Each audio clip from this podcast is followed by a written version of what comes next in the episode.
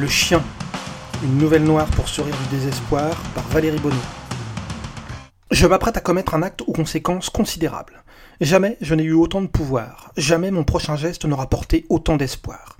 Combien de vies dépendent de ma fermeté? Des milliers? Des centaines de milliers? Et pourquoi pas? Si mon action crée des passions, déclenche des vocations. Oui, peut-être qu'une aube nouvelle va se lever pour balayer ce monde sans âme.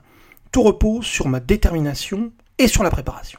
Je ne peux pas échouer, pas à cause d'un détail, d'une légèreté ou pire de mon insouciance. Certes, les événements aux répercussions les plus dramatiques ne sont pas toujours ceux qui demandèrent la préparation la plus minutieuse, pour un World Trade Center, combien d'archiducs François-Joseph, mais l'apparente simplicité d'exécution ne doit pas m'aveugler, pire me pousser à l'arrogance. Conception, répétition, exécution. Durant l'élaboration de mon plan d'action, j'ai été amené à sonder en moi les ressorts qui auraient pu craquer, se distendre, et l'examen m'a rassuré, conforté même. Aucune valeur éthique ou morale ne bloquera mon geste. Je soupèse le pour et le contre, et le résultat me hurle d'abandonner toute hésitation. Depuis la mort de celui que je ne peux nommer autrement que le chien, j'ai écumé les réseaux sociaux à la recherche de contre-arguments, de raisonnements éclairés auxquels je n'aurais jamais pensé par moi-même. Des dizaines d'heures à ouvrir des yeux ronds, à souffler, à brailler, à gueuler, à tomber de ma chaise. Si j'ai appris beaucoup sur la nature humaine, rien, absolument rien, ne m'a dessillé. Au contraire, les considérations évoquées ne tiennent que pour une espèce corrompue, pervertie. Une humanité qui a perdu le sens des valeurs, ne sait plus arbitrer, trancher, choisir, de peur d'être accusée et jugée. Alors elle renie sa raison au profit de ce qu'elle croit être du cœur. Les fous, les hypocrites.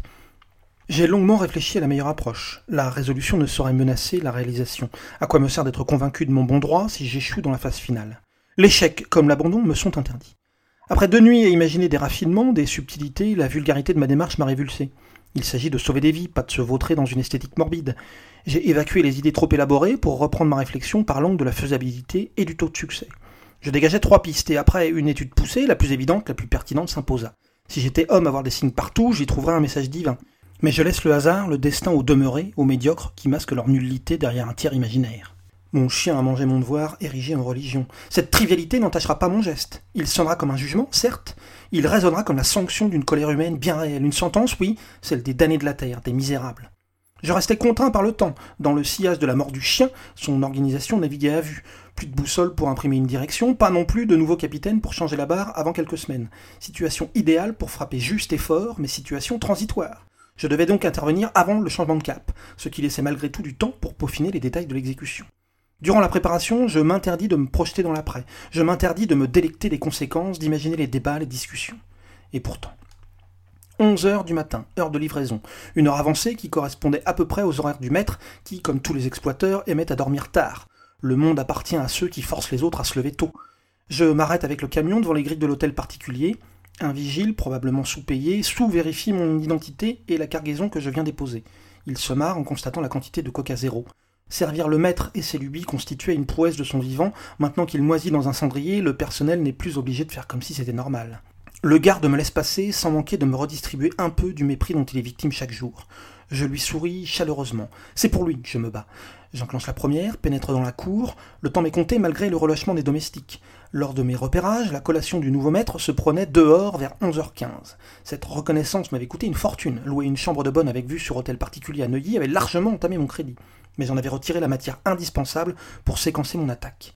Il est 11h04. Je manœuvre pour tourner l'arrière de mon camion vers le jardin, le parc plutôt, et notamment la table où sa nouvelle seigneurie se restaurera.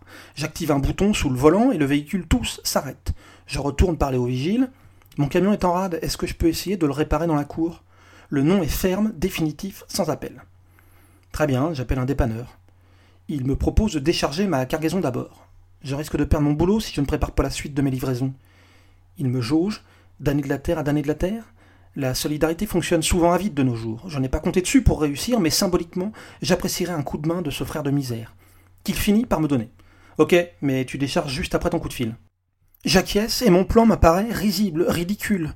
Je ne pouvais pas arriver plus tard sans risquer d'éveiller les soupçons, mais comment ai-je pu croire que je tiendrais près de dix minutes en discutant, négociant? Il est 11h07 et je suis entouré de larbins qui veulent m'aider à décharger. Nous essayons d'ouvrir les deux portes, mais pas moyen.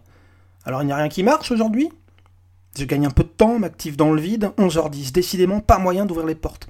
D'habitude ça se passe mieux, lâche un plus zélé. Tiens, d'ailleurs d'habitude c'est pas vous. 11h12, ça ne tiendra jamais. Je commence à ruminer mon échec lorsque je le vois. Il arrive, il va s'installer, entouré de sa cour. Il a trois minutes d'avance. Trois minutes qui changeront l'histoire. Je me retourne vers le zélé. J'ai dû oublier de débloquer les portes de l'intérieur, je, je suis nouveau.